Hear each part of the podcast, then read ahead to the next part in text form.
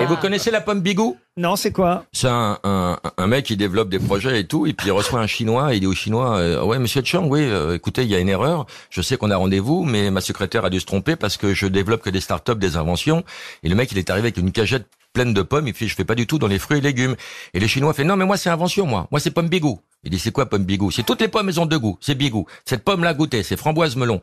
Le mec, il croque dans la pomme, fait, c'est extraordinaire, le goût de la framboise. Puis c'est pas chimique, on dirait du vrai fruit. Et... Mais en revanche, on sent pas du tout le goût du melon. Et le Chinois fait, non, mais tournez la pomme, tournez la pomme. Il tourne la pomme, il croque, voit le melon, c'est génial. Et vous pouvez faire tous les fruits, comme ça, voyez moi tous les fruits, tous les fruits.